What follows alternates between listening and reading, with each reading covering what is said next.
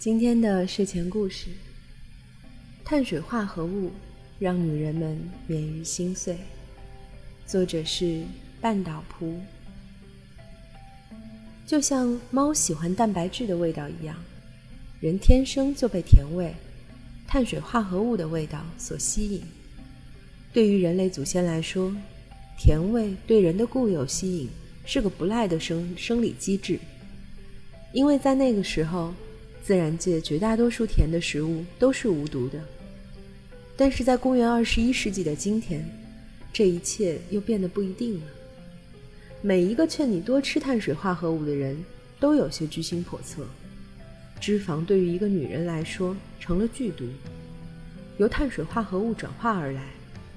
在座的，便没有一个在那个问句后面吭气。于是张小媛又问一遍：“谁还要吃米饭吗？”桌上就只有周吕吕一个人举手说：“我。”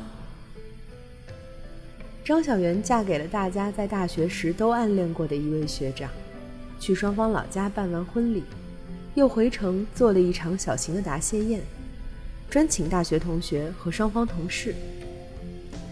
酒足菜饱，女人们都抱住自己的胳膊。如今没有人会再吃主食。张小媛大学时是那样的平凡。现在她前凸后翘，穿一件鱼尾礼服，要多风骚有多风骚。没有几个女人的身材能 hold 得住鱼尾礼服。等周吕吕把她那碗米饭吃完，人走的也差不多了。邻座还剩一个男人在不紧不慢地抽烟，过来陪我喝两杯酒。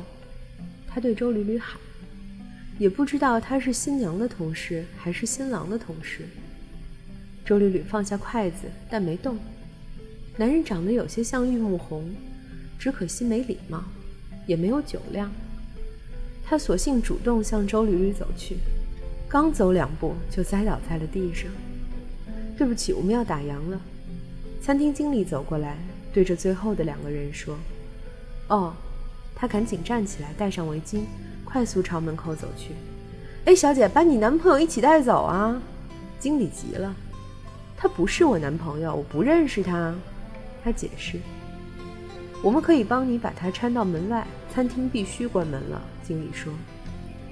而外面刚刚下过一场雨，夜雾让空气更加潮湿。男人在屋檐下还是不行。周丽丽想走，又怕他这样躺在路边会被别人给抢了。她掏出男人的手机，想找个通讯录里的人，但手机有密码。周丽丽心一横，乱按了四个数字，屏幕竟然解锁了，手机却突然被人一把抢过去。你干什么？干什么拿我手机？他挺直了上身，鼓着腮帮子，看样子是清醒的。你醒了就好，我被你连累到现在还没回成家。他没好气地站起来，伸手到路边去拦车。我有车，你送我一下行不行？他看上去还有些痛苦。哎。你会不会开车？我凭什么要送你啊？他瞪他，你送了我，你在送你自己吗？再说，能吃大米饭的姑娘，心地都坏不到哪去。说完，他就开始吐，把餐厅门口搞得恶心极了。吃过大米饭的人，在三小时以后，往往觉得很失落。像米饭这样的简单碳水化合物，在体内释放能量的速度相当快。于是血糖迅速升高，身体只好分泌大量胰岛素帮助恢复血糖水平。于是高峰之后便很快出现一个低谷，这时候人们就会产生想摄入甜食或者含有咖啡因等刺激物的欲望。这种渴望的高峰就发生在进食三小时后。三小时后，周丽丽已经把男人送回去了，自己也打车回了家。没有睡意，血糖引发的渴望就开始撩拨他，应该发生点什么的，他觉得。然后给自己开了一罐巧克力冰激凌，随手破解一个四位数密码，这毕竟是个小概率事件，发生一次，可能就不会再发生第二次。他也再没有遇见过一个长得像玉木宏的醉汉。后来，同学与同事给他介绍相亲对象。他不挑不拣，一一赴会，有合适的就相处看看。到了一定年纪，就会明白，你怎么对生活，生活就怎么对你。别跟他玩小概率。她终于有了一个各方面条件都很匹配的男朋友，叫傅聪明。周吕吕觉得自己应该开始减肥了。没有一个女人想在自己的婚礼上显得膀大腰圆，戒掉精致碳水化合物是第一步。周丽丽不再吃大米饭，她办了张健身卡，还请了私教，每天以西兰花、鸡胸肉以及红薯度日。这都是傅聪明教她的。他工作忙，但总会抽时间健身，饮食上也控制得严格。周丽丽不想在体脂率方面差他太远，但本能总是能轻易摧毁后天的节制。许多次，他发誓今天不能再吃米面了。健身完以后，食欲如潮水般袭来，他便一头扎进小饭馆或者甜品店，就像是一个毒瘾发作的人。这个月健身房旁边又新开了一家牛肉饭，他已经三过其门而不入，今天真的控制不住，简直是把一张脸埋在碗里。吃完了走出去，竟有些泪水连连，强烈的自我挫败感。小姐，小姐，你的手机。他突然听见背后有人在气喘吁吁地叫他，他回头不敢相信自己的眼睛，是玉木红，是你。他也愣住了。然后傻笑，但手机响了，傅聪明打来的。玉木红把手机递给他，屏幕上赫赫的亮着两个字：“老公。”周丽丽把这个电话掐了，她结结巴巴的问：“你你在这边做什么？”这家店我开的。他指着身后的饭馆，然后手臂慢慢垂下来。后来我问了好几个人。还是没有找到你的联系方式。他明明给他送来了手机，却说：“谢谢你，我叫肖汉。”两人假模假式的握了握手，肖汉就转身回去了。他往前走，没回头，突然大喊一声：“没事就来我这儿，就来我这儿吃饭。”早在两百年前的随园食单上，袁枚就这样写：“饭之甘。”在百味之上，知味者欲好饭，不必用菜。周丽丽可能已经遇到了属于她的那一碗好饭，在家里什么菜都食不甘味。傅聪明猛地一抬头：“你健身怎么越健越胖啊？”他在外偷食，眼神不免有些闪烁，迈开了腿，但还是没有管住嘴。傅聪明哼的一笑。小胖妞，别委屈自己了，运动只为身体健康，以后想吃什么吃什么吧。但这句话也许来得太晚。这天，周吕吕加班加到了快十点，健身房去不了。走之前，他去公司的卫生间给自己补了补妆，口红擦在嘴唇上，后知后觉地笑自己，这是在干什么？上一次见肖汉，他刚健完身。又狼吞虎咽的吃过饭，脸上一点妆都没有，估计是挺憔悴的。今天晚上，他重新推开牛肉饭馆的门，肖汉正站在厨房送菜口和厨师谈着什么。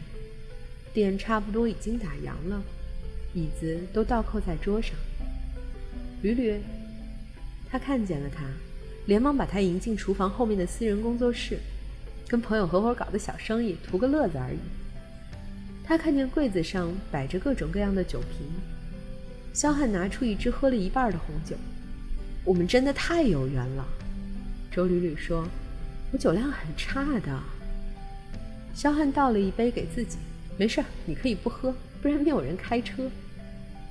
他眨了眨眼睛，周吕吕背过身去，脸上有红晕，觉得自己又变成了一个怀春少女。